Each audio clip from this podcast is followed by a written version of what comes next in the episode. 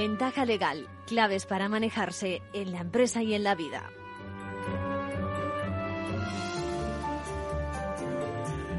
Muy buenas, comienza una nueva edición de Ventaja Legal, pendientes, pendientes de las decisiones que el Tribunal Constitucional adopte y que tiene preocupados a, a nuestro Parlamento, al Ejecutivo, en general, a la ciudadanía y, por supuesto, al mundo jurídico, donde asistimos con atención a un capítulo más donde los tres poderes del Estado colisionan. Bueno, de la decisión, o mejor de las decisiones, porque son varios temas, que se tome, va, va a depender del éxito de varias reformas, quizás la más polémica, la reforma del Código Penal. En cualquier caso, tampoco hay que temer nada especial por la utilización de los recursos que la ley ofrece para corregir potenciales desviaciones de unos u otros que pudieran cometer. Bueno, todos, todos estamos sujetos al imperio de la ley y eso incluye también la tramitación parlamentaria de cualquier norma. Bueno, mañana también, cambiando de tema, están convocados, estamos convocados, ¿eh?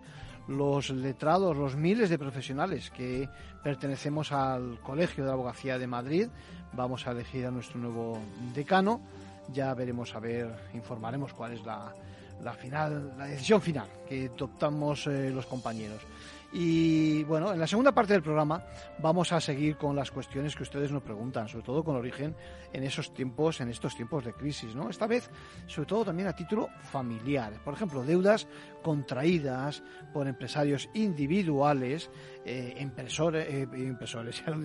emprendedores, eh, autónomos, eh, que pueden arrastrar a, a la familia o incluso al cónyuge, incluso aunque estuvieran sometidos a un régimen como puede ser el de gananciales o por supuesto el de separación y por supuesto en medio de un proceso también de divorcio. Y también quiero recomendarles un libro. Se acercan fechas propias para hacer regalos. Saben que llevamos unas jornadas haciendo unas recomendaciones. Aquellos que quieran pasearse, por decirlo de alguna forma, pasearse por el mundo de la justicia con un tono de thriller, ¿eh? está esta novela, quizás aderezada también con el morbo que supone un guiño a, la realidad ya digo, deberían leer una obra que se llama Patria Olvidada, escrita por un magistrado. Saben que el mundo de la justicia, los profesionales de la justicia no escriben nada mal, eh, que además se pasan la vida leyendo y escribiendo. Bueno, pues esta vez es Manuel Ruiz de Lara, a quien llamaremos para que nos dé unas pinceladas sobre su propia obra, Patria Olvidada, les recuerdo. Bueno, y ahora vamos sí con las novedades eh, de los compañeros de la abogacía.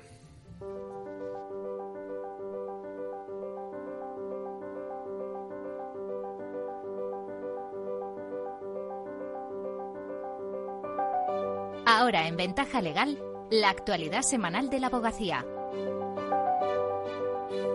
Bienvenido Luis, bienvenida Sonia. Hola, ¿qué tal? Muy buenas tardes. Saludos a todos. La semana pasada fue la de los derechos humanos en la abogacía. El Consejo General entregó los premios Derechos Humanos 2022 que reconocieron el esfuerzo de personas, organizaciones y medios de comunicación para garantizar el derecho a la paz y a la seguridad. En esta edición han recaído en la política afgana Fasia Kufi, la base aérea de Torrejón de Ardoz, el periodista Miquel Ayestarán y el abogado Paco Solans. Además, se celebró el noveno Congreso de Derechos Humanos que analizó, entre otros temas, la guerra en Ucrania y las posibles vías de negociación, así como los desafíos de la Corte Penal Internacional. Y comentamos de forma muy breve otras noticias de esta última semana. Los colegios de Tarragona, Reus y Tortosa acogerán el decimotercer Congreso Nacional de la Abogacía. Lo aprobó el último pleno del Consejo General de la Abogacía. Se celebrará en la primavera de 2023. Nuevos decanos en los colegios de Lleida, Elche y Guipúzcoa. En Lleida ha sido elegida Antonia Martí Teruel. Será la primera mujer en presidir la entidad colegial en sus 172 años de historia. En Elche ganó las elecciones Diego García García y en Guipúzcoa resultó vencedor Gerardo López Sánchez Sarachaga. El Tribunal Supremo autoriza a una mujer abandonada por su padre a borrar su apellido. La sentencia reconoce que la utilización del apellido paterno le ocasionaba una crisis de identidad derivada de su abandono. El número de denuncias y de víctimas de violencia de género aumentó un 10% en el tercer trimestre de 2022. Según datos del Observatorio del Consejo General del Poder Judicial, la violencia machista provocó 47.955 víctimas en el tercer trimestre de 2022. El pasado jueves entregamos los eh, vigésimo cuartos premios de derechos humanos de la abogacía. En una edición dedicada al derecho a la paz y a la seguridad, los galardonados fueron la política afgana Fasia Kufi, la base aérea de Torrejón de Ardoz, el periodista Miquel Ayestarán y el abogado Paco Solans. El conflicto de Ucrania, pero también el de Afganistán, estuvieron muy presentes en la ceremonia. El Premio Derechos Humanos 2022 en la categoría de personas recayó en Fausia Kufi, activista por los derechos de mujeres y niñas, que fue vicepresidenta de la Asamblea Nacional Afgana. Tras el triunfo talibán en agosto de 2021, abandonó el país y desde el exilio sigue luchando activamente por los derechos de las afganas. Acepto este premio en nombre de las mujeres de Afganistán que viven en una prisión abierta.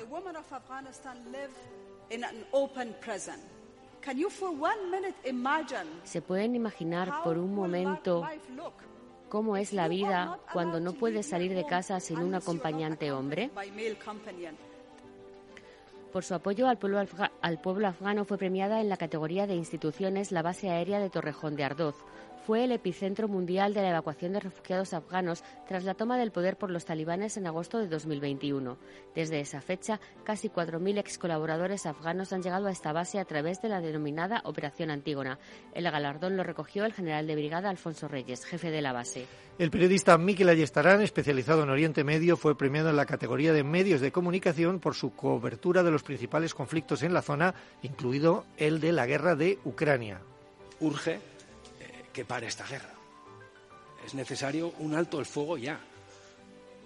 Que cesen las hostilidades, aunque sea de forma temporal, para salvar vidas. Después ya llegará el proceso negociador. Después ya veremos cómo, cómo se va a solucionar los problemas territoriales de una forma o de otra. Pero tenemos que, la prioridad es poner a las vidas humanas en el centro y Europa yo creo que debería jugar un papel de mediador, de motor el abogado valenciano Paco Solans recibió el premio Nacho de la Mata, que reconoce la labor en favor de la infancia más desfavorecida por su compromiso con la defensa de los derechos de los migrantes, especialmente de los menores no acompañados. La gala, que fue conducida por la periodista de televisión española Ana Belén Roy, contó con la actuación del, pianista ucraniano Vadim Gladkov, el violinista ruso Sergei Sabrov y la cantante Nat Simons. A la ceremonia de los premios acudieron numerosas personalidades del mundo jurídico y de la abogacía. Tras casi diez meses de combates, la guerra de Ucrania corre el riesgo de enquistarse. Por eso es imprescindible propiciar unas negociaciones de paz, aunque impliquen concesiones por ambas partes. Esta fue una de las principales conclusiones del noveno Congreso de Derechos Humanos de la Abogacía, celebrado la semana pasada y dedicado también al derecho a la paz y a la seguridad. Nicolás Castellano intervino, es periodista de la cadena SER.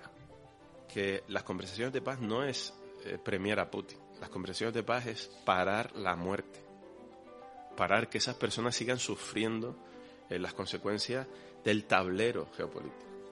Pero lo que sí veo en el terreno cuando voy es la muerte y el sufrimiento. Y esto tiene que parar. Tiene que parar en cualquier guerra. Y si en esta guerra supone pues ceder alguna parte, porque tienes que ceder, los expertos auguraron una guerra larga. Para Mira Milosevic Juaristi, investigadora principal del Real Instituto Elcano para Rusia, Eurasia y los Balcanes, la guerra ha entrado en una fase de desgaste. En opinión del politólogo Pablo Simón, ningún actor tiene incentivos a corto plazo para detener las operaciones militares. En la inauguración, la presidenta del Consejo General de la Abogacía Española, Victoria Ortega, lamentó que la situación que llevó a la elección de, de este tema para este Congreso ha empeorado a medida que han ido pasando los días. Y todos los ponentes coincidieron en destacar la incertidumbre que rodea el conflicto en Ucrania. La directora de la Comisión Europea en España, María Ángeles Benítez Salas, reconoció que nadie sabe qué va a pasar ni qué va a hacer la Unión Europea con respecto a Rusia. Los ponentes señalaron a Turquía como un posible mediador y lamentaron el drama que está sufriendo el pueblo, ucraniano. También se habló de la posibilidad de que los crímenes rusos en Ucrania lleguen a ser juzgados por la Corte Penal Internacional en una mesa redonda en la que se abordaron los retos y limitaciones de este tribunal que este año cumple 20 años. La fiscal de sala de apelaciones de esta Corte, Merichel Regue, contó que tienen una investigación abierta, pero rechazó las presiones sobre el tribunal no nos tenemos que dejar influenciar ni sentir presión mediática ni presión política de que tenemos que eh, rendir resultados ya, porque eh, si el hecho de que Ucrania se esté cometiendo crímenes de forma continuada no es la única situación con la cual tenemos una investigación abierta que de forma contemporánea crímenes se están cometiendo. Ya son 123 los países que forman parte del Estatuto de Roma, aunque entre ellos no están ni Estados Unidos, ni, Rusia, ni, ni, Rusia, ni Ucrania. Y a pesar de sus limitaciones, la Corte ha juzgado ya 31 casos con 51 sospechosos y en este momento tiene cuatro juicios en marcha. En el Congreso también se abordaron otros temas como la situación de las personas mayores y las migraciones en tiempos de guerra, la seguridad humana en el próximo contexto apocalíptico, destacando la emergencia climática como uno de los principales riesgos para la misma, educación para la paz en una mesa en la que intervino Federico Mayor Zaragoza, exdirector de la UNESCO. El Congreso se cerró con una mesa redonda sobre el derecho a vivir en paz. Y vamos ya con el abogado de la semana. ¿Quién es en esta ocasión, Sonia, por qué? Se trata de Miguel Ángel Pou Gelabert, abogado del dueño de un hotel rural que recibirá 100.000 euros por verse obligado a cerrar por las restricciones del COVID-19. La Audiencia Provincial de Mallorca ha condenado a una aseguradora a pagar esta indemnización. El fallo confirma la resolución del juzgado de primera instancia de Manacor y considera que por una redacción confusa del contrato de seguros la compañía tiene que pagar. El contrato que tenía el hotelero le cubría en caso de paralización de la actividad o interrupción del negocio y expresaba específicamente que se limitaba la cobertura a los siniestros con daños materiales. La discusión que se planteó era si el contrato fue transparente o si la compañía ocultó estas limitaciones. Según se recoge en la sentencia, en el contrato se hace entender al asegurado que la, que la cobertura por esa pérdida de beneficios no está restringida por ningún supuesto ni ligada a ningún otro siniestro previsto en la póliza. La audiencia recuerda que la ley de contratos del seguro obliga a que las condiciones generales no puedan ser lesivas para el cliente. Miguel Ángel Pou. No fue fácil, pero fue simplemente de cómo se las cláusulas contractuales del contrato seguro en cuestión. Se trata de una de las primeras sentencias en reconocer el derecho a una indemnización por la interrupción del negocio. En 2021, la Audiencia Provincial de Girona había reconocido a una pizzería el pago de 6.000 euros en base a la cobertura por interrupción del negocio que incluía su póliza. Ya se sabe que la justicia va detrás. ¿eh? El COVID fue hace dos años, o empezó hace dos años, y ahora vemos estas sentencias. Enhorabuena al abogado y al hotelero. Hasta la semana que viene a todos. Muchas gracias, Luis. Eh, muchas gracias, Sonia. Felices fiestas. Igualmente.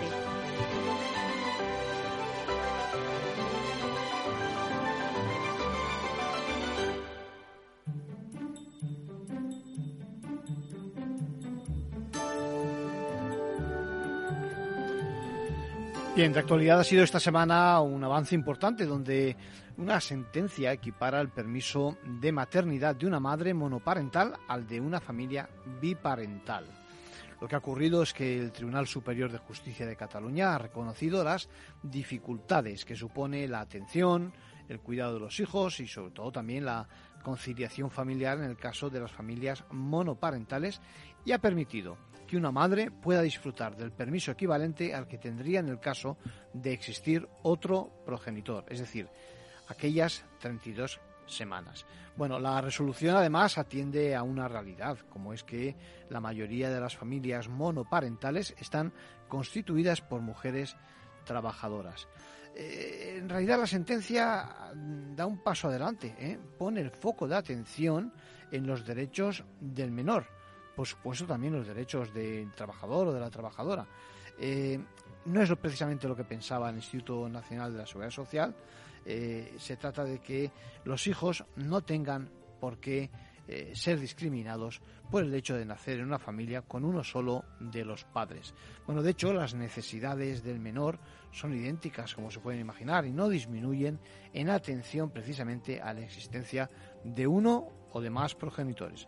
La sentencia hace que, bueno, lo que se llama en derecho, en derecho de familia, en otra rama del derecho, eh, atender al superior interés del menor.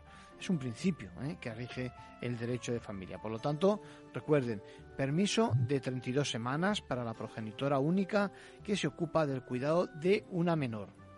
En este caso es el derecho equivalente a que existiera otro progenitor, reconociéndose así una realidad como es, decimos, la existencia de otros modelos familiares.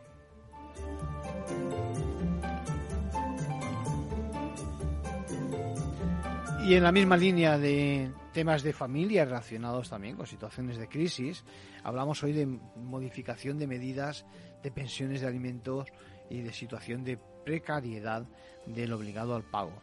Nos pregunta una madre, dice, ¿y si cambian las condiciones de vida desde el punto de vista económico de unos padres, en este caso divorciados y por lo tanto se ven afectados eh, los hijos?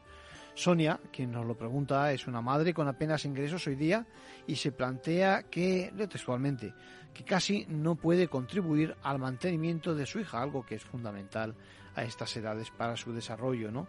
Quiere que se revisen las condiciones de la pensión que una sentencia fijó en su momento sin controversia, eh, exactamente hace unos casi tres años. Bueno, gracias Sonia por tu pregunta, por tu colaboración, por tu confianza. Lo primero, decirte, como siempre, acude a un profesional. Si por lo que cuentas no tienes abogado ni procurador, porque os divorciasteis de mutuo acuerdo, busca un profesional, lo necesitas, y si no tienes recursos, acude al colegio de la abogacía más próximo, a tu localidad, donde seguro, seguro que te van a orientar y te van a asistir para que, como bien dices, se modifiquen, si al lugar, esas medidas que decidisteis en su momento. Bueno, es lo normal, en una situación de dificultad económica, porque además existe un principio que se llama el juicio de proporcionalidad que hay que respetar. Imagino que sabes que ambos progenitores tienen obligación de contribuir respetando lo que se denomina el principio de solidaridad familiar. Ahora bien, hay un dato que no nos facilitas y es precisamente la edad de tu hija. Es fundamental para que se resuelva el tema ¿no? y para ver cuál es la, la solución. No sé por lo que preguntas en el resto de tu correo, no sé si entiendo que es mayor de edad. Bueno, esto es importante, ya digo, porque merece un tratamiento jurídico diferente según lo, según lo sea o no. Pues al final, al ser menores, más que una obligación propiamente alimenticia, lo que existen son deberes que la justicia califica de insoslayables, inherentes a la filiación, que resultan incondicionales de modo de inicio con independencia de la mayor o menor dificultad que se tenga para darle cumplimiento del grado que se eh, de reprochabilidad en su falta de atención. Es decir, que son, repito, insoslayables, inherentes a la filiación. Repito, yo creo que tienes que acudir a un letrado, si no tienes recursos, al Colegio Profesional de la Abogacía, te va a prestar asistencia y en paralelo a los servicios sociales de tu ayuntamiento y comunidad para que te faciliten esos recursos con los que si es menor tu hija puede vas a poder contribuir a sus necesidades.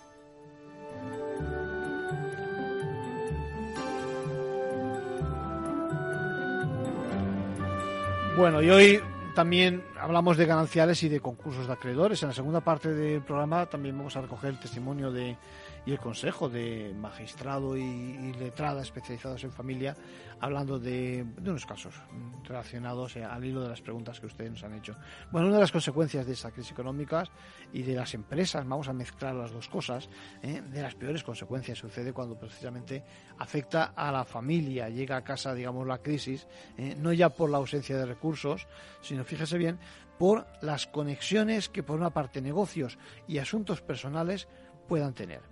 Eh, hoy refrescamos un caso que nos trajo Pepa, una amiga de Ventaja Legal en Sevilla, un caso personal. Quiere compartir ella lo que le ocurrió a finales del año pasado, esencialmente que su marido, cito textualmente, compró la idea de mm, la segunda oportunidad, es decir, ese régimen que permite, digamos, salir y ordenar, digamos, tu vida económica para poder avanzar y poder incurrir, incurrir no, y poder asumir nuevas responsabilidades en, lo económico en el futuro.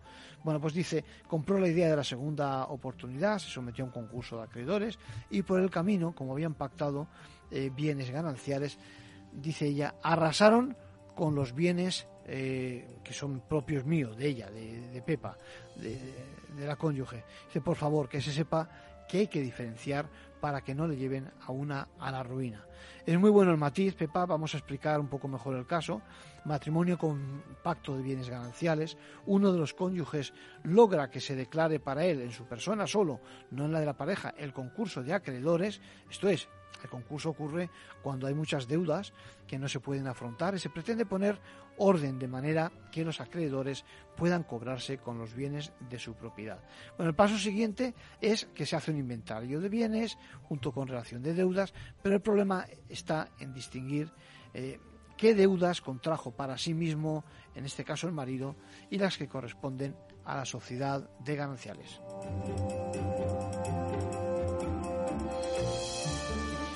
Pues bien, para resolver la cuestión hay que hacerse la pregunta de si fueron contratadas por ambos cónyuges, primero, y además si iban destinadas a necesidades familiares. Bueno, aunque no me gusta abusar de los preceptos legales, ya lo saben, hay que saber que hay un artículo, un precepto del Código Civil, el 1362, que dice que son gastos o deudas que deben correr a cargo de la sociedad de gananciales aquellos generados, aquellos no, los generados por el levantamiento de las cargas de la familia, la administración de bienes comunes y privativos, así como el ejercicio de la profesión y oficio de cada cónyuge. Bueno, así eh, tenemos que concluir, vamos concluyendo, que si la deuda se produjo para satisfacer necesidades de la sociedad de gananciales, se tendrán que pagar con los bienes de esta. ¿eh? Y atención, si la deuda se contrae por los cónyuges, aquel que la contraiga tendrá un crédito contra el patrimonio ganancial. Bueno, a esto hay que sumar que las deudas habitualmente no necesariamente las contrata uno, ¿eh? uno u otro cónyuge, sino más bien conjuntamente, es decir, cuando el fin es ganancial. Por lo tanto, ojo con el destino privado de cada uno. Recordemos que la sociedad de gananciales en sí misma no es otra persona, no es otra persona jurídica como ocurre con las sociedades, por ejemplo, de responsabilidad limitada. Dicho esto, por lo tanto, atención quienes están en las proximidades de una situación parecida, porque a pesar de que puedan poner cierta prevención con lo que hemos dicho, hay que dejar claro si contratan a título personal o a título de la sociedad. ¿eh? Conviene que se sepa a que eh, a la hora, sobre todo, de liquidarse una sociedad de gananciales en el concurso de acreedores de uno de los esposos, porque habrán de computarse todas las deudas a cargo de la sociedad de gananciales.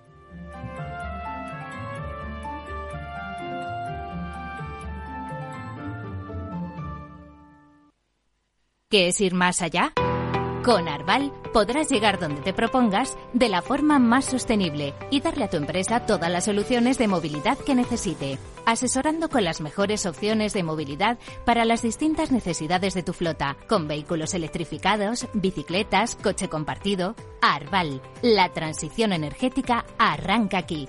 Más información en arval.es.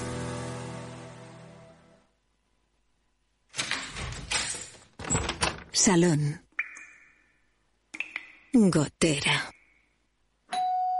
Todo seco. Es muy simple asegurarse con el Betia. Simple, claro, el Betia. ¿Sabes qué decimos en Andalucía? Disfruta las pequeñas alegrías cada día. Y cualquier día del año, ven Andalucía. Y también te lo digo yo, Antonio Banderas. Estas navidades, date una alegría. Ven Andalucía. Campaña financiada con fondos FEDER, Junta de Andalucía. Capital Radio, Madrid, 103.2. Disfruta de la mejor cocina gallega en Montes de Galicia. Todo un clásico moderno en el barrio de Salamanca. Disfruta de la variada dieta atlántica, de las mejores carnes y pescados tratados con respeto y transparencia y regados con una de las mejores bodegas de la zona. En grupo, en familia o en pareja, Montes de Galicia te ofrece el espacio perfecto en cada ocasión. ¿Sabes cuál es el mejor dial para escuchar Capital Radio? Tu móvil. Ya tienes disponibles las versiones de iOS y Android de Capital Radio.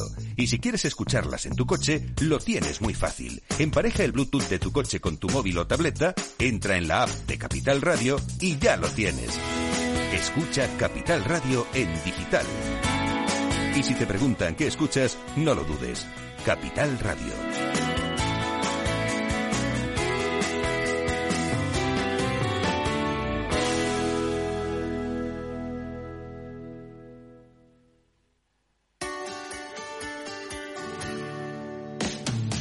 Todos los viernes a la una de la tarde en Capital Radio tienes una cita con Humanos en la Oficina, el programa de radio más divertido y de mayor influencia en el mundo del capital humano, donde las empresas y organizaciones dan voz al talento que trabaja día a día en la oficina. Un formato pionero creado por el galardonado speaker internacional Miguel Ángel Pérez Laguna.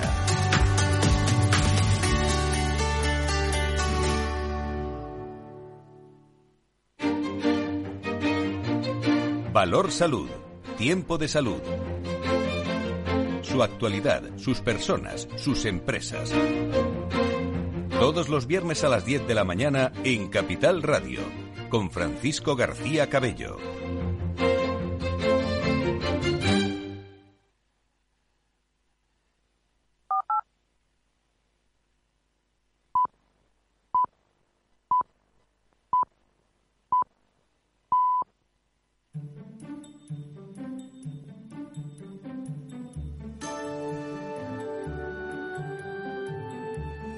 Ventaja legal con Arcadio García Montoro. Bueno, pues saben que en estas fechas, en estas fechas me gusta recomendar libros, tengo sobre la mesa unos cuantos, cada uno, digamos, de, con una diferente orientación. En este caso tengo también, por ejemplo, Delincuencia Ambiental y Empresas, Antonio Bercher eh, Noguera, fiscal de Sala del Medio Ambiente y Urbanismo. Bueno, eh, eh, Tribunal Supremo. La verdad es que es muy interesante, pero vamos hoy con uno, con uno que tiene, mm, es más, más, más, yo creo más relajado de leer y al que puede acceder cualquier lector interesado también en la actualidad. Para ello contamos al en el teléfono con Manuel Ruiz de Lara, que es su escritor. Manuel, ¿cómo estás? Hola, ¿qué tal? Buenas tardes.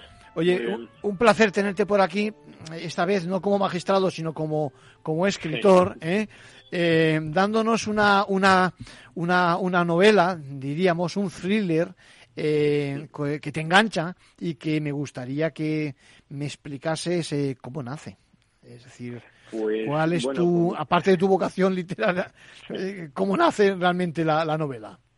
Pues la verdad que nace durante el confinamiento eh, y bueno, yo siempre había tenido, es verdad, que esa, esa vena un poco literaria, aparte de, la judicial. Y este libro, bueno, que la novela es Patria Olvidada. Olvidada, sí, ahora vamos con ella, sí. Sí, sí, sí, combina un poco eh, las dos partes, ¿no? La parte personal mía y también la parte de bueno vivencias dentro de la carrera judicial y es efectivamente un thriller político judicial con personajes muy reales. Hay que decir que el 98% de la novela es verídica, aunque aparece con seudónimos y combinando historias, pero bueno, pretende, tiene dos objetivos fundamentales. Uno es la labor de denuncia un poco de determinados ataques que se producen eh, a la independencia judicial y de ese número reducido de jueces que a lo mejor se prestan algún tipo de mm, conchabeo con la clase política para alcanzar determinados cargos frente a la mayoría de jueces que, defienden la independencia judicial. Sin duda. Y tiene también como, como segundo objetivo bueno acercar a la, la judicatura al ciudadano de a pie, ¿no? que mm, romper ese mito de que el juez está en una atalaya y que parece que es alguien que, que, bueno que no se relaciona con personas y tal, bueno, pues narra también vivencias personales historias personales entre jueces, de amor, desamor eh, dentro de la judicatura y pretende también acercar esa parte de la judicatura al ciudadano, aparte también de servir de, desahogo también en ciertos casos personal por la experiencia vivida a nivel puramente personal. De todas formas, yo creo que necesitas unos cuantos libros más para desahogarte tú y todos los demás, ¿eh? porque tal y como está el patio, ¿no te parece? Hay que, hay que decir que la, segunda parte de la novela está en curso, Bien. Eh, previsiblemente saldrá en torno a febrero del año que viene y es la continuación de, esa parte, precisamente narra pues todo lo que estamos viendo en los últimos tiempos. Vale, Patria Olvidada, eh, editorial, danos las coordenadas para que el que esté interesado pueda acudir a ella. Patria Olvidada es el, nombre. Es, es, de la editorial Libros Cajón Desastres, se puede adquirir directamente por la página web, sí. libroscajondesastre.com Com, y, nada y, bueno y pretende ya ya digo eso es una historia además yo creo que con muchos giros dentro de, la novela y atentados terroristas empieza con con un atentado a la princesa Corina cuando va a declarar ante la Audiencia Nacional por una causa en la que se investiga un determinado movimiento financiero del rey emérito y a partir de ese atentado es cuando surge toda toda la trama no que nada en ese atentado va a ser lo que lo que parece y va a, va a finalizar haciendo caer al, gobierno de la nación. Dicho de otra forma Manuel que más de uno lo habrá comprado para ver cómo sale en la foto. ¿no te parece? bueno eso es probable no eh, aunque yo le dejo a la imaginación del lector quién, qué personaje podría ser cada uno, pero bueno, hay algunos que quizá por el nombre o por el seudónimo bastante parecidos son fácilmente identificables. Hay también otros eh, personajes dentro de la carrera judicial que quizás no son tan identificables, pero tienen también su alter ego. Por ejemplo, la antagonista de la novela, que es la magistrada Alicia Hierro, es la magistrada de la Audiencia Nacional, que le toca el atentado terrorista en el restaurante Quintín de Madrid. Y esta magistrada, bueno, pues va a tener ciertas dudas de cómo instruir esa causa, porque por un lado quiere ser vocal del Consejo General del Poder Judicial y va a estar sometida a determinadas presiones y va a orientar su investigación quizá con una visión que es la que más conviene al gobierno. Esta magistrada aparte tiene una historia de amor, desamor con el protagonista de la novela, que es Martín Zaragoza, que es otro magistrado de la Audiencia Nacional, eh, y que está investigando, pues bueno, una serie de, delitos de, corrupción y que al final pues va a estar muy relacionado con esa causa del atentado terrorista que, la magistrada Alicia Hierro está No nos cuentes más. no nos cuentes más. Escucha, no, voy a hacer spoiler. No hagas spoiler, porque yo quiero que la gente se interese, porque sobre todo es que hay varios niveles de lectura, además de la lectura, digamos, morbosa, ¿eh? que también es posible. Por otra parte está la literaria, el thriller, es decir, eh, y sobre todo también eh, lo que decías tú, ¿no? Una visión desde dentro de, pues, de cómo es la vida de la justicia, ¿no? Y de los juristas, que, que tampoco es que estén, como dices tú, apoltronados en no sé qué sitio encima de un pedestal, ¿no te parece? Sí, sí, efectivamente. O sea, yo narro eso. Precisamente la novela tiene también una parte de incluso guía gastronómica por Madrid, las sí. que se hacen en determinados restaurantes. Se un poco son datos reales, son, son, localizaciones reales, está claro, sí, sí. Son localizaciones reales. Hay una descripción, incluso cuando uno va paseando por las calles, pues puede ver que aquí pasaba esta parte de, de la novela, este episodio. Y, y, bueno, yo creo que, que la verdad que ha resultado bastante, bastante divertida. Sí, sí, yo remarco que tiene un 98% prácticamente de, realidad. Los personajes ya digo que tienen su alter ego y alguno incluso me ha, me ha escrito eh, ¿Ah, el antagonista, por ejemplo. Ah, muy bueno. No, sé si le ha sentado muy bien la, la novela, pero, pero bueno, incluso me, me escribió preguntándome si podía sentirse identificada con algún personaje. Y también me consta que otros ya más altos cargos de, del Estado, pues tampoco les ha sentado muy bien. Hay personajes como, por ejemplo, Grande Marlanda, Camilo Martínez, eh, Carlos Mestres, que es el presidente del Supremo. Déjame que interrumpa, están, están, están oyendo bien nuestros oyentes, nuestros oyentes, no tienes ningún problema en la voz.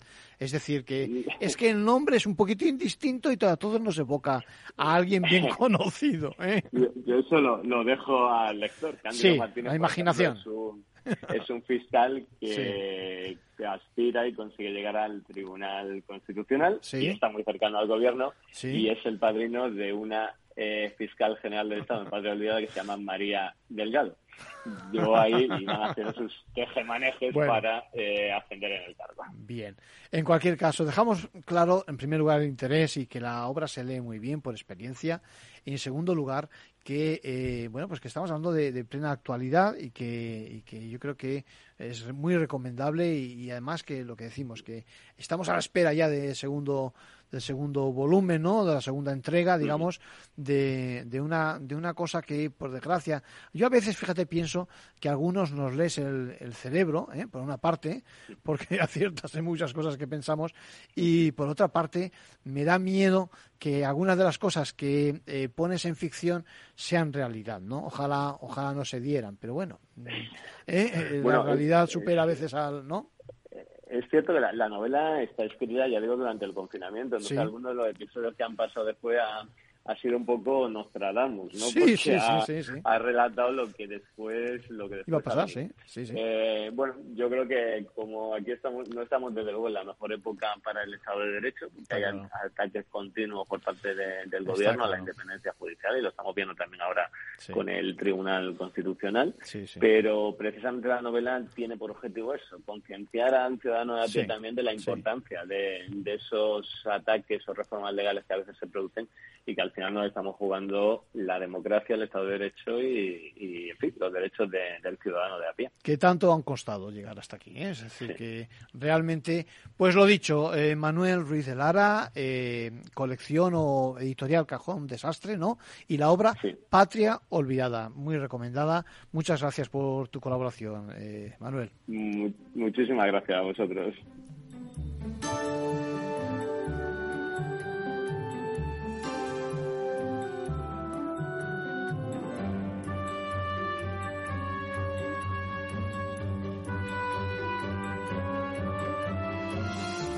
Ventaja legal con Arcadio García Montoro.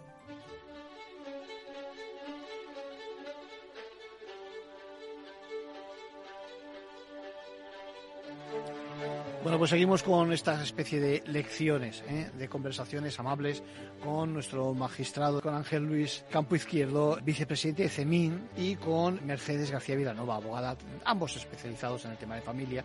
Y entre las muchas preguntas están precisamente la que se hace él para empezar esta conversación amable en materia de familia.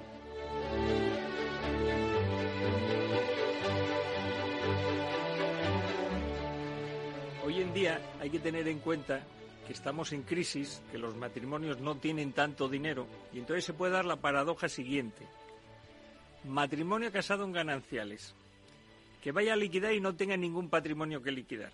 Pero resulta, por ejemplo, toda su vida y efectivamente, no, tiene. Y resulta que él es autónomo y tiene deudas. Es decir, resulta que no percibo el cónyuge que estaba en gananciales, que no tenía ingresos, no va a percibir nada de la liquidación de gananciales. Es decir, va a percibir en negativos, porque la deuda se reparte entre los dos. y a ver si puede obtener una pensión compensatoria. Punto.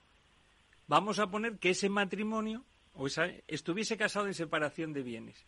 Si ella demuestra que se ha dedicado al cuidado de la familia, tiene una compensación del 1438 por los años dedicados a ese, a la familia y al cuidado.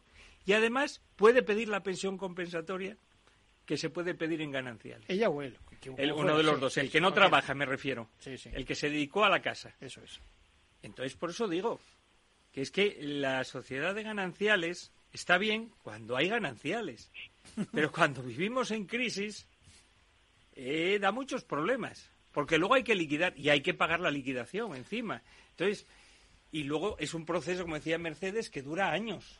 Estás inventando la sociedad de perdidanciales en vez de la de gananciales. ¿eh? Entonces, habría que imponer, como dice Mercedes, que yo siempre lo he dicho, el de participación real. Ese tendría que ser el supletorio. Porque refleja, decís, de, alguna forma eh, lo que realmente ha ocurrido, ¿no? Sí, sí, sí. no, no, que participamos en lo que hemos ganado. eso es. Y si no hay ganancias, pues no participamos. Eso es. Y si hay una explotación, digamos, eh, profesional, la dejamos aparte ¿eh? y no lo mezclamos con este... Bueno, si esa explotación la lleva uno y tiene ganancias, es del... A no ser que sea una persona jurídica, ¿eh? Eso es distinto. Ahí la intervención de... o la creación de personas jurídicas tiene mucho que decir. Es decir, como herramienta jurídica, ¿no, Mercedes? Para... Mm poder eh, no confundir por una parte y parar ahí también los riesgos, siempre que sean riesgos, digamos, asumibles, evidentemente, no están buscados de propósito para delinquir. ¿eh? ¿Qué te parece, Mercedes? Hombre, pues e, efectivamente, porque hay veces que de verdad vamos rayando el fraude ¿eh? sin, sin, sin quererlo. Y, y fíjate un poco, y, al hilo de lo que estáis diciendo, mm, el tema de, de considerar cuando esa pareja tiene está en régimen de gananciales eh, y se ha constituido el negocio estando casados, la forma de entender la participación del cónyuge en ese negocio, porque, a ver, si se ha constituido la sociedad estando vigente el régimen matrimonial, esa sociedad es gananciales. Aunque la titularidad de las participaciones las la tenga uno de ellos, realmente las participaciones son gananciales. Entonces, a veces nos encontramos también con disgustos bastante gordos a la hora de liquidar, precisamente en esos casos que comentaba Ángel. ¿eh? Esa, esa, pareja que está liquidando los gananciales, que no tiene nada, pero que sí que había un pequeño negocio y a lo mejor es el negocio en el que está trabajando uno, pues un barecito, una cosa así, y se encuentra al final de la liquidación en que resulta que el barecito donde está trabajando es de los dos y que hay que valorarlo y que tiene que compensar al, otro en, la mitad de ese valor. Entonces, eh, sí que es cierto que, eso puede llevar a, conflictos mayores de los que parecen. Yo siempre he dicho una cosa, me parecen muchísimo más complicadas las liquidaciones de gananciales cuando hay poco o nada que cuando hay mucho. Cuando hay mucho es, es más fácil hacer un reparto, porque esto para ti, esto para mí. Pero ¿y cuando no hay nada? O sea, ¿y cuando solamente hay un piso o una deuda eh, o, un negocio pequeño? ¿Qué, ¿Qué, hacemos ahí? ahí? Ahí ahí es donde sí que se ve el, verdadero problema, en las liquidaciones pequeñas, no en las grandes. Podríamos hacer una fórmula matemática que dijera que la aproximación a cero dividido entre dos es prácticamente cero, ¿no? Pero es tan poco, ¿no? Que al final ahí está, ahí, ahí está la pelea, ¿no? Muy bueno. Lo que tú decías de las personas jurídicas, y como ha dicho Mercedes, cuidadito. Y yo pongo casos prácticos que este se puede hablar porque ya lo hemos resuelto. Bueno, lo hemos resuelto relativo, porque era una medida cautelar. El típico matrimonio que compra una vivienda y esa vivienda se pone a nombre de una sociedad en la que son socios mayoritario un cónyuge y minoritarios los hijos. El otro cónyuge no es socio.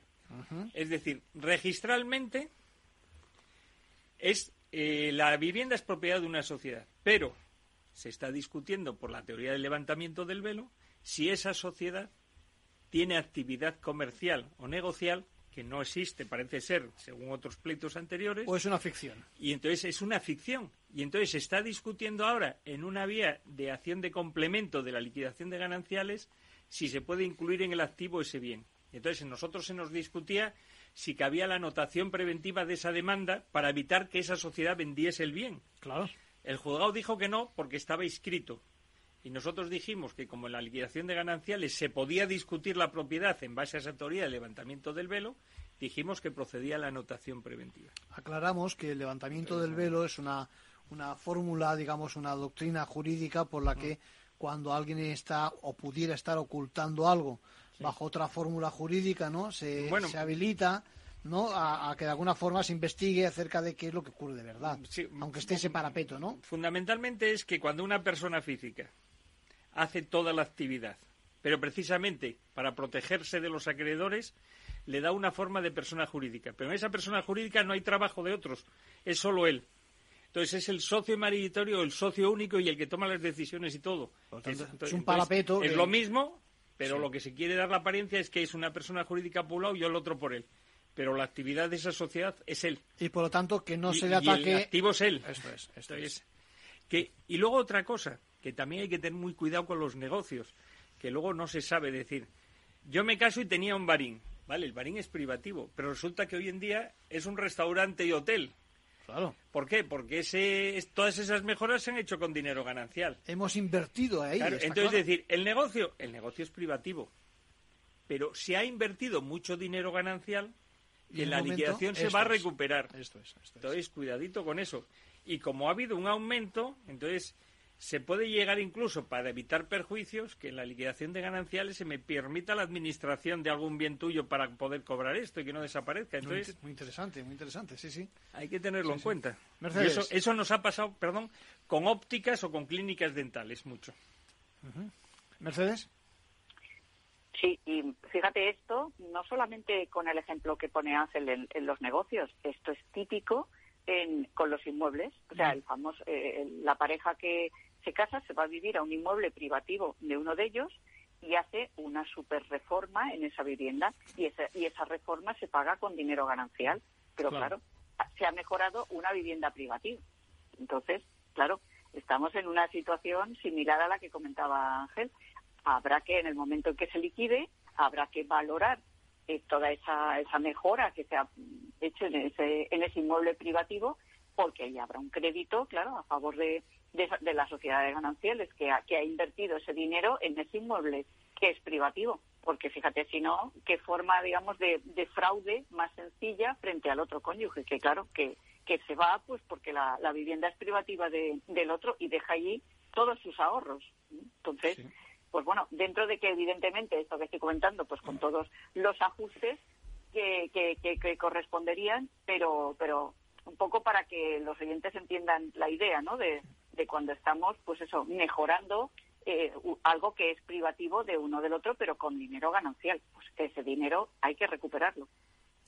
Menos problema, os pregunto, menos problema hay cuando estamos hablando no del continente, sino del contenido de la casa. Es decir, de, vamos a poner un contenido chulo, vamos a hablar de un cuadro de, Juan Gris, me explico, es decir, ahí, eh, digamos, a la hora de liquidar el saber de quién es, si es de uno o es de otro, en función del régimen y en función también de la factura, ¿no? del recibo, de quién lo ha aportado, será más fácil, ¿no? Os pregunto. Sí, y te pongo un caso todavía más curioso que se da a veces, que se separa un artista famoso, cuyos cuadros son valiosos. ¿De quién son sus cuadros? Entonces, en el primer caso que tú O sea, que él es el autor de es el autor del cuadro. Vamos a poner Juan Gris, que está viviendo ahora, Picasso, que viviese ahora y se separa. Sí. Entonces, tiene sus cuadros. Entonces, la jurisprudencia ha dicho que los cuadros es propiedad intelectual suya. Propiedad intelectual. Los ha pintado él, son de él. Claro, claro, claro. Entonces eso hay que tener muy cuidado. Pero en el caso que Aunque los tengas expuestos, entiéndeme, almacenados son, son obras que hechas, son hechas por él. Es su propiedad intelectual. Entonces eso no se puede, queda fuera de la ganancialidad. Muy interesante. Muy se plantea lo que tú decías. Entonces, cuando estamos hablando del contenido del inmueble, entonces hay una norma en el derecho sucesorio que dice que si no nos ponemos de acuerdo, se le da un valor máximo del 3%. Eso hay que tener mucho cuidado, que yo he visto pleitos y hemos confirmado, porque no había pruebas, y estamos diciendo el valor del ajuar, que es lo que llamamos el ajuar doméstico, el 3%. Claro, si estamos hablando de 300.000 euros que vale el inmueble, o aquí en Madrid de 500.000, sí. pues el 3% son 15.000 euros, si no me equivoco. Claro, 15.000 euros de mobiliario en una casa, a lo mejor no lo vale. Es mucho. A lo mejor cuando lo pagas sí, pero en el momento en que se no, El mobiliario ordinario se deteriora y, se deprecia. Totalmente. Entonces, si son mobiliario ordinario, hay que ir a un porcentaje, sabiendo que nos movemos entre el 0 y el 3%. Entonces, ahí está la labor de los abogados, pero también los cónyuges que están peleándose tienen que tener un poco de cabeza, porque si van a las malas van a tener que pagar periciales, van a tener que pagar contadores. Y les sale más, más caro el collar que el perro. Efectivamente. Entonces, eso por un lado. Ahora bien, si dentro del mobiliario hay bienes, como tú dices, valiosos, por ejemplo, un cuadro valioso, un mueble, eh, un bargueño del siglo XIV, esos bienes hay que valorarlos de forma independiente, sacarlos del ajuar y decir, el ajuar y además este bien mueble, este y este, porque esos son muy fáciles de valorar y merece la pena gastarse en la valoración. Muy importante lo que estás diciendo, es decir, al margen del ajuar. Es sí, separarlos, sí. Los bienes, los bienes muebles valiosos hay que separarlos. una joya. Eh, tú ten en cuenta que tienes el, ¿cómo se llamaba esa de Liz Taylor? La había un colgante muy famoso que era la... alguna perla especial que, era la mayor del mundo que la tuviese un diamante pues, pues eso no la puedes poner en el jugar porque vale más del 3% evidentemente. Entonces, esos bienes sepáralos y enuméralos separadamente. Mercedes. Eh, efectivamente o sea lo que está explicando Ángel es así o sea hay que separar todos esos bienes más valiosos. Y luego, además, el tema de valorar el 3%, que es que el, origen de, este, de, este, de este concepto es fiscal, mm, tiene eh, lo que se dice siempre, pues su prueba en contrario. Es decir, se presupone que puede valer un 3%, pero es bien fácil demostrar que no lo vale, porque con una simple tasación oficial de lo que vale el mobiliario, pues está solucionado. Y de hecho estamos hartos de ver en las liquidaciones de, gananciales cuando llega el momento de las tasaciones y, para que el contador partidor pueda hacer el cuaderno particional que se tasan también los muebles, o sea, ese mobiliario que muchas veces no vale el 3% ni el 2%, porque además ten en cuenta que, como explicábamos antes, pueden haber pasado 20 años desde que se compraron esos muebles, 20 o 30. Eh, el, mero uso, el mero uso, sí. Es una locura. Está claro, está claro.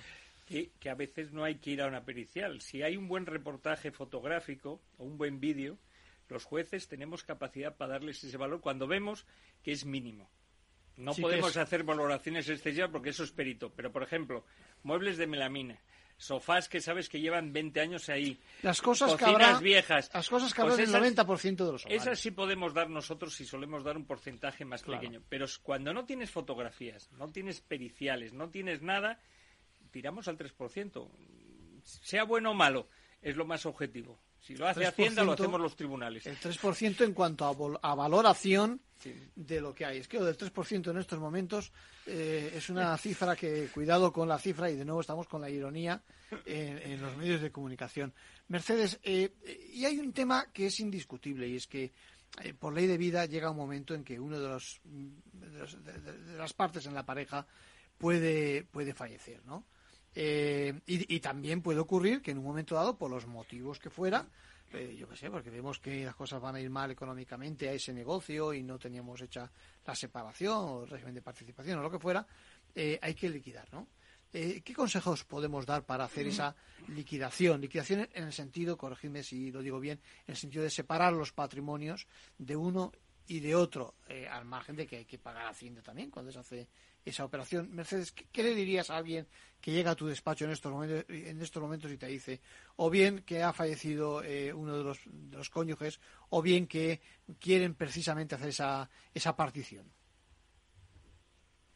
A ver, si, si uno de los dos ha fallecido, mm, quiero pensar que la persona que viene a consultarme es precisamente no solamente para hacer esa liquidación de, de, la sociedad matrimonial, sino para solucionar los, las cuestiones hereditarias. Porque el, el, el, superviviente pues tiene unos derechos eh, hereditarios que, que querrá ejercer. Entonces, cuando, cuando ha fallecido uno de los dos, lo lógico eh, entre personas más o menos civilizadas es que los herederos, que uno será el cónyuge y los otros serán hijos o nietos, o puede ser que sean ascendientes también, padres, pero en fin, es ponerse de acuerdo para, para hacerlo. Entonces, cuando vamos a hacer esa escritura, en primer lugar, vamos a hacer la liquidación de los gananciales, es decir, vamos a ver eh, igualmente el activo y el pasivo que tenían ese, ese matrimonio y, y vamos a empezar por hacer la división para a continuación sobre el resto, o sea, sobre la mitad que le correspondía al fallecido, ver las cuotas hereditarias. Pero efectivamente lo vamos a hacer todo en esa misma escritura. Que no hay un acuerdo y hay que ir a un procedimiento judicial, pues en el procedimiento judicial hereditario se va a ventilar también toda esta, toda esta cuestión.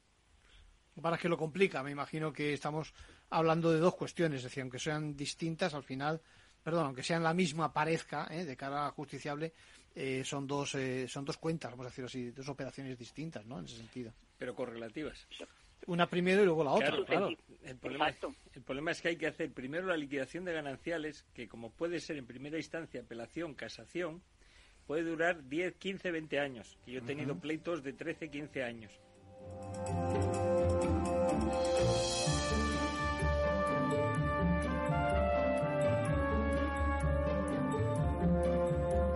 Bien, acaba nuestro tiempo. Desearles felices Navidades. Pueden escucharnos, además de en la FM en la web. Les adelanto que voy a sumar esas consultas que han hecho sobre temas de corte jurídico-económico en la empresa, en la familia, en el trabajo, para que las tengan más a mano precisamente en la web de Capital Radio. Lo dicho, felices Navidades.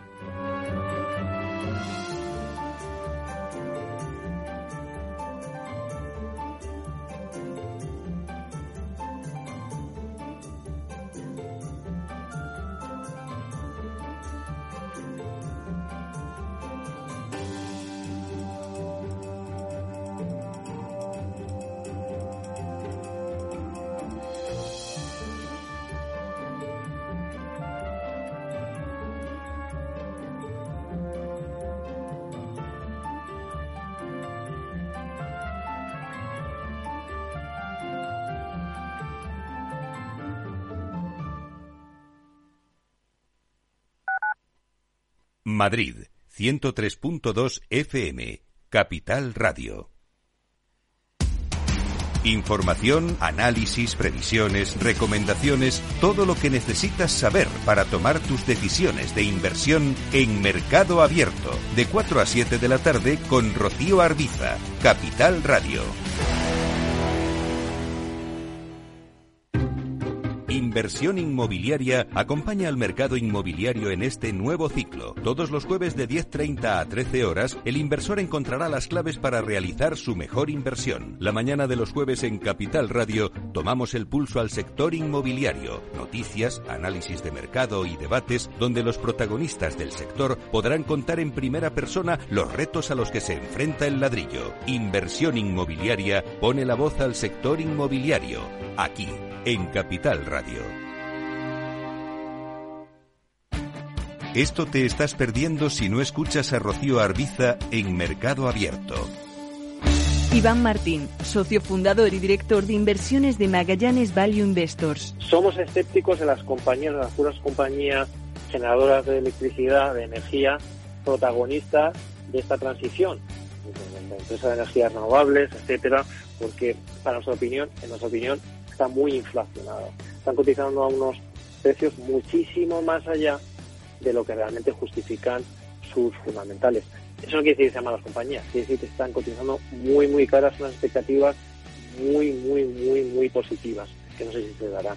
Nosotros preferimos estar en el lado más tradicional, precisamente de gas, gas natural, petróleo, ese tipo de energías. Mercado Abierto con Rocío Arbiza. Capital Radio, la genuina radio económica.